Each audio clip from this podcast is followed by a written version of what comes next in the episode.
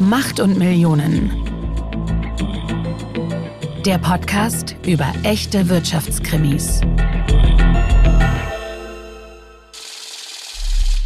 Hallo und herzlich willkommen zu einer Spezialfolge von Macht und Millionen. Ich bin Kajan Öskens, euer Host und Chefredakteur von Business Insider. Und mir gegenüber sitzt heute eine liebenswerte, tolle Kollegin, Derman Dennis von Business Insider. Hallo Derman. Hallo Kajan, ich freue mich sehr, dass ich heute hier sein darf. So, heute geht es zwar nicht um einen spektakulären Wirtschaftskrimi. Aber es wird trotzdem eine spannende Folge, weil erstmal sprechen Dermann und ich auch so ein bisschen was über unsere Biografie. Mhm. Das ist nämlich ganz spannend, da gibt es sehr viele Parallelen, aber es geht vor allen Dingen darum, dass Macht und Millionen ja nicht der einzige Podcast von Business Insider ist. Wir sind inzwischen eine richtig große Familie, eine große Podcast-Familie geworden. Und der Neuzugang, das neue Familienmitglied, das ist Cousins und Cousinen. Und das wird von dir gehostet und das ist ein ganz spannendes Projekt, wo ich auch mit großem Herzblut dabei bin. Der Mann, erzähl mal, worum geht's da? Ja, also bei Cousins und Cousinen sprechen wir mit Menschen mit Migrationsgeschichte, die sehr erfolgreich geworden sind. Es sind echte Geschichten, es sind deutsche Geschichten, es sind äh, Karrieren, bemerkenswerte Karrieren, die in Deutschland gemacht wurden. Und unsere Gäste sind super spannend. Und für uns ist das natürlich bei Business Insider ein Herzensthema, weil der Podcast ist ja eigentlich auch nur der längere Arm von Events und Artikeln, die wir zu dem Thema ja auch schon haben. So, bei Business Insider ist ja so ein bisschen unser Spirit, dass wir immer neue Sachen ausprobieren. So sind wir damals auch auf Macht Union gekommen, dass wir gesagt gesagt haben, Mensch, es gibt so viel True Crime, aber Wirtschaftskrimis gibt es noch nicht. Haben wir ausprobiert, hat genau. geklappt. Und dann haben wir vor einem Jahr angefangen, so diese Success Stories über Menschen mit Migrationshintergrund zu machen, weil wir gemerkt haben, oh, das ist auch irgendwie, die sind noch nicht so richtig sichtbar und mhm. das sind so spannende Biografien, weil es ist natürlich mit vielen Hürden verbunden. Und das ist, glaube ich, auch der Unterschied. Klar, und das kennen wir beide vielleicht auch auf andere oder unterschiedliche Weise aus unseren Karrieren. Aber wir hatten jetzt echt das Privileg, bei Cousins und Cousinen, wie der Name es schon hergibt, über eine große Familie von erfolgreichen Menschen zu sprechen, die wirklich bemerkenswerte Karrieren gemacht haben. Und da ist echt alles dabei, Kajan. Wir haben Lieferheldgründer Nikita Fahrenholz, der irgendwie zu seinem. Genau, hau mal, hau mal raus, was du so hast. ja, wir haben Lieferheldgründer Nikita Fahrenholz, der im jungen Alter zum Millionär wurde, einfach mal so 50.000 Euro von der Bank abgezogen hat und dann seiner Mama auf den Tisch gehauen hat und gesagt hat, zählt mal, um Wahnsinn. was zurückzugeben. Mhm. Dann haben wir Sängerin und Schauspielerin Ivy Quino, die über Nacht mit 19 bekannt geworden ist durch die äh, Castingshow The Voice of Germany. Wir haben Menschenrechtlerin und Aktivistin Düsen Tekal bei uns, die über ihre Zeit unter anderem im Irak spricht, aber auch darüber, womit sie heute noch so zu kämpfen hat. Also wir haben wirklich ganz, ganz, ganz tolle Leute. Und das Schöne bei Cousins und Cousinen ist, sie erlauben uns ganz nah ranzugehen und ihre Geschichten zu hören und sie zu erzählen und sie nehmen uns mit. Also sie erzählen über ihre Kindheit und über ihr Lieblingsessen und alles, was sie bewegt, was sie heute noch glücklich und traurig macht. Und wir haben echt es geschafft, ganz nah ranzukommen. Und das wollen wir mit den Leuten da draußen teilen. Ja, genau. Das sind wirklich sehr intensive Gespräche. Und um nochmal drauf zurückzukommen, wir haben letztes Jahr angefangen mit diesen Success Stories und haben gemerkt, wow, das funktioniert wirklich. Das wird sehr viel gelesen. Und wir haben verschiedenste Geschichten gemacht und haben gesagt, okay, jetzt weiten wir das mal ein bisschen aus, haben dann ein Empower-Event im Journalistenclub gemacht. Und da muss ich wirklich sagen, das war für mich eines der berührenden Events, was ich jemals erlebt habe. Mhm. Ja, die wundervolle Nidal hat das unter anderem auch wirklich aufgemacht und ganz viel aus ihrer Kindheit erzählt, ihre Geschichte nach Deutschland zu kommen, sich was aufzubauen, jetzt im Vorstand zu sitzen. Das ist alles, wie du vorhin schon gesagt hast, nicht selbstverständlich. Da waren viele Hürden mit verbunden, aber auch ganz viel Hoffnung und Kampfgeist und, und Visionen. Und das war wirklich ein tolles Event, wo wir auch unter anderem viele Menschen mit Migrationsgeschichte untereinander auch connecten. Wir haben echt ein super Netzwerk geschaffen und äh, dann war klar, der Podcast ist der nächste Schritt und dachten uns, es ist auf jeden Fall an der Zeit, diese Geschichten auch für alle Podcast-HörerInnen zu erzählen. Genau, und das Besondere ist halt dabei, dass sich die deutschen Medien, das muss man auch ganz ehrlicherweise mhm. sagen, um dieses Thema bisher überhaupt nicht kümmern. Also in den deutschen Medien kommen Leute mit Migrationsgeschichte eher negativ auf. Ne? Ja, also wir haben ja auch mal drüber gesprochen, entweder irgendwie drogenabhängig, mhm. Drogendealer, kriminell und da wird ein Bild gezeichnet, das wirklich nicht positiv ist und deswegen war es uns auch bei Business Insider ein gesellschaftspolitisches Anliegen, diese Geschichten auch zu erzählen. Es geht ja nicht darum, die Probleme zu verdecken, die es jetzt mit der Migration in Deutschland gibt, aber was fehlt bei dieser ganzen Berichterstattung hier in den deutschen Medien Medien ist, dass man halt auch so die Leuchttürme erzählt und die Vorbilder und die sind halt nicht so richtig sichtbar und die Netzwerke gibt es sowieso noch nicht und da wollen wir auch ein Stück unseren Beitrag zu leisten. Das ist mir auch persönlich ein großes Anliegen und warum ist mir das ein Anliegen? Ja, wir beide, wir haben ja auch Mhm. Migrationsgeschichte. Wir haben beide türkische Wurzeln, aber, und das ist ja auch so ein Spiegelbild hier in Deutschland, Mhm. sowas von unterschiedlich. Ja. Unterschiedlicher kann man sich nicht vorstellen. Fang du doch mal an, der Mann. Du bist in Deutschland geboren auch. Genau, ich bin tatsächlich in Berlin auch geboren. Also ich bin stolze, gebürtige Berlinerin. Du kannst ja auch Berliner, ne? Ich kann, ich kann Berlinern, ja. Wenn ich muss, kann ich auch Berlinern. äh, genau, ich bin in Berlin geboren, stolze Berlinerin. Das ist für mich mein Zuhause. Äh, meine Geschwister, ich habe fünf, sind alle mit mir auch hier geboren. Aber meine Eltern, also mein Opa war klassischer Gastarbeiter. Der ist in einem ganz jungen Alter nach Deutschland gekommen, hat hier echt alles mit aufgebaut und hat irgendwann den Rest seiner Familie rübergebracht. Es gab damals diese Regelung ähm, von der Familienzusammenführung. So durfte dann meine Oma rüberkommen. Und mein Vater war da schon ein halber Teenager. Also mein Vater war 14. Der hat dann seine Jugendliebe meine Mutter rübergebracht. Genau, und die beiden haben dann hier geheiratet und uns hier großgezogen. Und das ist eigentlich unsere Geschichte. In der Türkei sind sie tatsächlich Teil einer weiteren Minderheit. Also sie gehören den Aleviten an und sind, haben einen Sasa-Ursprung, also was Kurdisches. Genau, das heißt, bei mir zu Hause wurden immer drei Sprachen gesprochen. Alles schön durcheinander.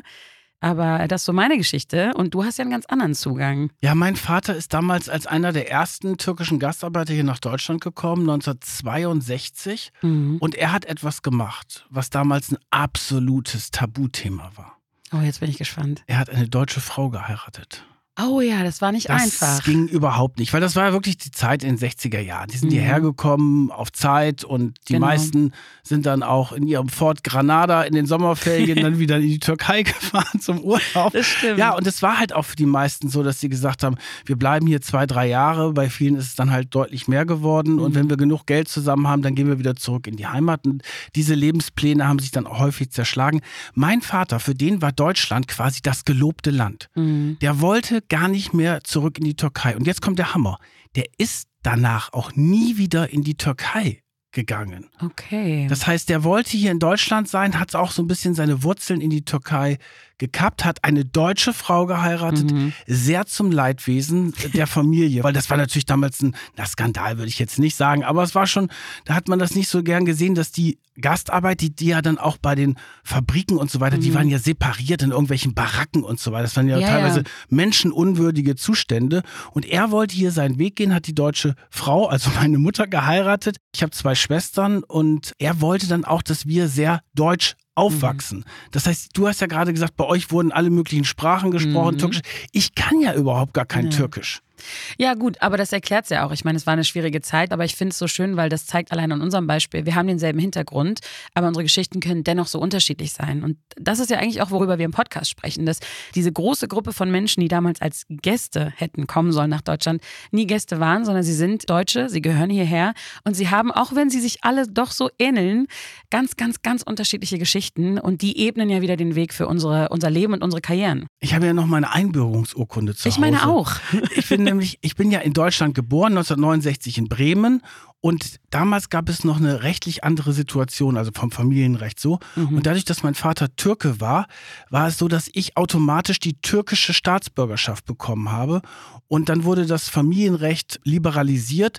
Und 1974 habe ich dann meine Einbürgerungsurkunde bekommen. Die habe ich jetzt nicht zu Hause an der Wand hängen, die ist irgendwo in den Unterlagen dabei. Aber es ist natürlich auch so absurd. Und es war dann ja auch so eine Situation in den 70er, 80er Jahren, wo man sich ja sehr, sehr schwer getan hat, Mhm. Mal vorsichtig auszudrücken. Das Ja. war ja immer so, auch gerade in dieser Kohlzeit, also in der Kohlregierung, Mhm. da hat ja insbesondere die CDU auch immer gesagt, wir sind kein Einwanderungsland. Und dann kam diese ganze Asyldiskussion hoch. Deswegen ist es ja so ein Punkt, dass in der deutschen Öffentlichkeit und auch in den Medien oftmals so negativ besetzt Mhm. ist, dass man immer so gesagt hat, oh, die nehmen uns die Jobs weg, die sind eine Last und so weiter. Mhm. So, und heute, und das ist das total Spannende, heute ist zwar die Diskussion leider Mhm. in vielen Teilen der Bevölkerung immer noch so da, aber der Arbeitsmarkt, der hat sich, also wenn wir jetzt nur auf den Arbeitsmarkt Mhm. sehen, der hat sich natürlich fundamental geändert, weil wir hatten in den 80er Jahren, da bin ich ja mit aufgewachsen, auch das Problem der Massenarbeitslosigkeit. Mhm. Heute haben wir ein Problem mit Fachkräften, insgesamt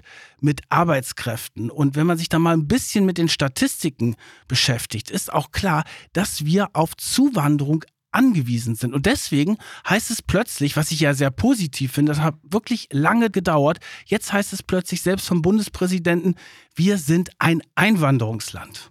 Ja, ich glaube auch, jeder, der in Deutschland lebt und sich Deutschland anguckt, der kann das auch gar nicht mehr anders beurteilen. Ich habe tatsächlich, obwohl zwischen unseren Einbürgerungen auch ein bisschen Zeit lag, habe ich meine Urkunde auch noch. Ich war, das war 2012. So lange ist das gar nicht her. Ich musste aber noch ein Eid ablegen. Ich glaube, du musstest das dann nicht mehr. Was, hast du, was musste man denn dann sagen beim Eid? Dass man auf die deutsche Verfassung schwört und den deutschen Gesetzen ja, so nach ziemlich. Recht und Kraft sozusagen nachgeht? Ja, klar. Also eigentlich eine Zusammenfassung genauso. Und äh, das Absurde war, ich war im Rathaus in Neukölln in einem Raum mit, ich glaube, mindestens 70 anderen Menschen, die Migrationsgeschichte aus überall her hatten. Und wir wurden einzeln aufgerufen mit unserem Namen und mussten einen Eid ablegen und dann haben wir unsere Urkunde bekommen. Ja, ich habe die auch nicht mehr an der Wand hängen, aber wie du sagst, es war damals auf jeden Fall auch zu deiner Zeit nochmal gar nicht so einfach. Die Diskussion in Deutschland war eine andere. Wir kommen wieder in eine Zeit, wo die Diskussion immer noch besteht. Und in so einer Zeit glauben wir, wir wollen genau den Fokus auf diese Menschen legen, über die immer gesprochen wird. Und es geht auch um Chancen. Also wir haben Leute wie eine Marina Busunashvili, die wirklich, und das kommt noch, jetzt habe ich kurz geteasert, die Folge kommt nämlich noch, ähm, aber eine Marina Busunashvili, die sich ja echt wirklich hochgearbeitet hat, die mit 14 gesagt hat, ich werde Stars managen, die Schule abgebrochen hat, kein Abi in der Tasche und heute zu den wichtigsten Musikpromoterinnen gehört. Also da kommt nicht nur Migrationsgeschichte zusammen, da kommen Chancen, zu welcher Klasse man in Deutschland dazu gehört, welche Chancen, Zugänge man bekommt. Und wie gesagt, das sind echte deutsche Geschichten und das sind ganz, ganz tolle Karrieren und ich bin sehr gespannt, wie euer Feedback dazu sein wird. Und falls ihr euch jetzt fragt, ja, aber ist der Podcast für mich? Wer hört denn diesen Podcast? Diesen Podcast können nämlich alle hören. Das ist ganz wichtig. Es geht darum, dass diese Geschichten jeder wird sich in irgendeiner Geschichte wiederfinden. Das ist nicht für eine spezielle Gruppe, es ist für alle gedacht. Hört rein, macht euch selbst ein Bild und ja, sagt uns dann gerne, wie ihr es findet. also ich fand es natürlich großartig. Ich habe das Projekt natürlich auch eng begleitet und ich finde es toll, wie ihr das umgesetzt habt. Auch diese sehr intensiven Gespräche. Und ich finde auch gerade dieses Thema Bildung und Startchancen, das betrifft halt nicht nur Leute mit Migrations- Geschichte, genau. sondern was mich immer so ein Stück ärgert, wirklich, das macht mich echt eigentlich fuchsteufelswild, dass wir in so einem reichen Land wie Deutschland immer noch so stark die soziale Herkunft, da ist davon abhängig, wie die Bildungschancen sind. Ja. Du hast auf der einen Seite, sagen wir mal so, diese, dieses Bildungsbürgertum, ne, das schon frühzeitig überlegt, welche doppelsprachige Kindergarten sich am besten genau. eignet und welches Internat dann ab zehn Jahre äh, in Frage kommt und wie sieht es mit St. Gallen aus danach. ja, das sind natürlich ganz andere Startchancen. Ich kenne da auch viele Beispiele in meinem Umfeld. Und dann haben wir auch gemerkt, gerade bei diesem Empower-Event, was wir gemacht haben, da waren ja sehr viele aus unterschiedlichsten Nationen, mit unterschiedlichsten Geschichten da. Aber da gab es halt auch diese Parallelen, wo man wirklich auch gegen Widerstände gekämpft hat. Und gerade wenn es um die Schule ging, da war es ganz häufig so, dass dann ein Lehrer oder eine Lehrerin, das war so ein Vorbild, die hat die jeweilige Person dann gefördert. Und das hat erst dafür gesorgt, dass dann dieser Bildungsdurchbruch gelungen ist. Und äh, was mich dann halt auch immer ärgert dabei, ist so die Geschichte, ja, das sind ja Kinder von Eltern mit Migrationsgeschichte und die Eltern kümmern sich ja sowieso nicht darum. Also ich kann nur für mich sagen, ich bin aufgewachsen mit wirklich sehr großen Erwartungen, auch von den Eltern, mhm. also von meinem türkischen Vater und meiner deutschen Mutter, die gesagt haben, natürlich gehst du aufs Gymnasium, selbstverständlich. Ja. Schule ist wichtig, Leistung ist wichtig. Das ja. war eine ganz klare Geschichte. War das bei dir auch so? Das war genauso. Also meine Mutter hat immer gesagt, keiner geht ohne Abi aufs diesem Haus, also mindestens und dann noch ein Bachelor und ein Master im besten Fall. Und wir haben das auch weitergegeben. Also meine älteste Schwester wurde genauso erzogen und die hat das nach unten weitergegeben. Die haben sich vorgeprischt, die haben echt, äh, teilweise sprechen wir alle vier bis fünf Sprachen. Also da war ganz, ganz großer Druck dahinter. Ähm, und so steigen wir auch im Podcast ein, wenn wir sagen, ihr sollt es mal besser haben als wir. Das war so die Erwartungshaltung, die unsere Eltern hatten. Zu sagen, über uns kann man so denken und lachen und uns anlächeln, aber ihr werdet groß rauskommen, ihr werdet es irgendwann schaffen, ihr werdet lernen, ihr werdet fleißig sein, ihr werdet arbeiten. Das haben die total an uns verankert und das habe ich bis heute. Und deswegen äh, ist das auch eine große Leistung von unserer Elterngeneration, weil die hatten es ja nicht so gut. Ja. Die haben ja noch viel gegen viel größere Schwierigkeiten angekämpft. Aber dann zu sagen, den Kindern soll es mal besser werden, aber natürlich müssen die sich auch selber durchsetzen und diesen Rückenwind dazu geben, das finde ich eine ganz wichtige Geschichte. Und mein Vater ist ja leider sehr früh gestorben, aber das war immer für mich ein ganz großes Vorbild auch und jemand, an dem ich mich orientiert habe. Und ich fand auch diese Geschichte so bemerkenswert. Also, wenn bei uns in, in Deutschland die Leute mal in eine andere Stadt umziehen, haben sie schon das Gefühl, dass sie einen riesen Schritt gemacht haben. Genau. Aber aus so einem, sagen wir mal, wirklich wirklich armen, eher armen Land hierher zu kommen, über tausende von Kilometern hier neu anzufangen, nicht zu wissen, wie die Umgebung ist, die Sprache nicht zu sprechen und sich dann durchzusetzen. Vor so einer Karriere habe ich wirklich großen Respekt. Ich genauso. Ich glaube, wir können uns das heute gar nicht mehr vorstellen. Ich habe selber im Ausland studiert, aber natürlich, ich bin mit Englisch groß geworden. Das war überhaupt kein Problem. Ich konnte übers Internet Wohnungen buchen und äh, du hast es vorhin auch schon mal kurz angeschnitten, wie man dann mit den Autos wieder zurück in die Türkei gefahren ist. Einige meiner besten Erinnerungen sind genau das, wie wir zusammengefercht in einem großen Wagen, ich und meine fünf Geschwister damals in die Türkei zurückgefahren sind. Und dann haben wir immer Süßigkeiten mitgebracht und Snacks, weil für die drüben hatten wir es halt geschafft während wir hier in Deutschland trotzdem weitergekämpft haben. Also auch diese zwei Realitäten zu haben, wie du sagst, und anzukommen mit nichts. Und ich finde, das macht Deutschland auch aus. Ich glaube, deswegen sind wir so besonders, weil wir dieses Einwanderungsland sind. Und diese Geschichten verdienen alle einen Platz. So, und wir, wir sind endlich ein Einwanderungsland. Das finde ich auch ganz wichtig. Hat lange genug gedauert. In mhm. Amerika spricht man ja auch von dem Melting Pot. Genau. Da ist es ganz normal, dass du, und die feiern das ja auch, diese Aufstiegsgeschichten. Ne? Schau dir mal an, wenn du die ganzen Tech-Konzerne in Amerika siehst, das sind ganz viele indischstämmige Manager in den Führungspositionen ja. oder auch aus anderen Ländern. Da ist es ganz normal. Hier in Deutschland merkst du jetzt erst so ein bisschen, auch in der Wirtschaft, ne? da, da kommen jetzt die ersten mit einem Namen, der halt nicht Müller und Schmidt heißt, mhm. plötzlich in Führungspositionen. Ja. Die trauen sich aber auch, muss man auch sagen, der Mann, die trauen sich noch nicht so richtig, dann mit ihrer Geschichte rauszugehen, weil das ist ja auch ein wichtiger Punkt. Viele sind ja auch so ein Stück angepasst, weil sie so aufgewachsen sind, dass die Eltern gesagt haben, pass mal auf, setzt euch durch, fallt nicht auf, passt euch gut an und dann kommt ihr auch nach oben. Und jetzt ist der Zeitpunkt gekommen, wo diese Menschen sichtbarer werden können. Sie schaffen es weiter nach oben, es gibt mehr Geschichten über sie und sie bringen jetzt auch den Mut auf, mit ihrer Geschichte rauszugehen. Und das ist ja auch ein wichtiger Part, ein der entscheidende Part eigentlich im Podcast, dass sie ihre Geschichte erzählen, an dem sich auch ganz viele orientieren können, wo sie auch so ein bisschen so ein Role Model sind, wo man sagt, wow, da möchte ich auch hin und auch erzählen, wie sie da hingekommen sind. Und das ist alleine schon ein sehr guter Grund dafür, dass wir diesen Podcast gemacht haben. Sehe ich genauso, keinen. Und ich habe immer tierisch viel Spaß in den Gesprächen. Ich lerne enorm viel von meinen Gästen und ich kann mir deswegen nur vorstellen, dass es euch da draußen genauso gehen wird. Deswegen hört gerne rein. Cousins und Cousinen erscheint jeden zweiten Donnerstag. Und äh, wie gesagt, schickt uns euer Feedback, auch eure Gastvorschläge, wenn ihr welche habt, wen ihr schon immer mal hören wolltet, wo ihr immer mal ein bisschen näher ran wolltet, mehr erfahren wolltet. Und äh, ich freue mich tierisch über jeden Support.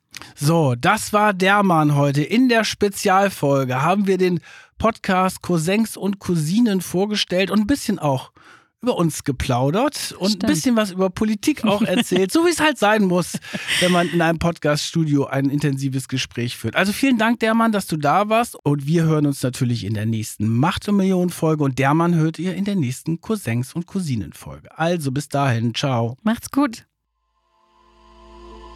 Macht und Millionen. Eine Produktion von Business Insider. Redaktion Christine Vandenberg und Kajan Öskens. Produktion Per Semrau. Titelmusik Afonelli.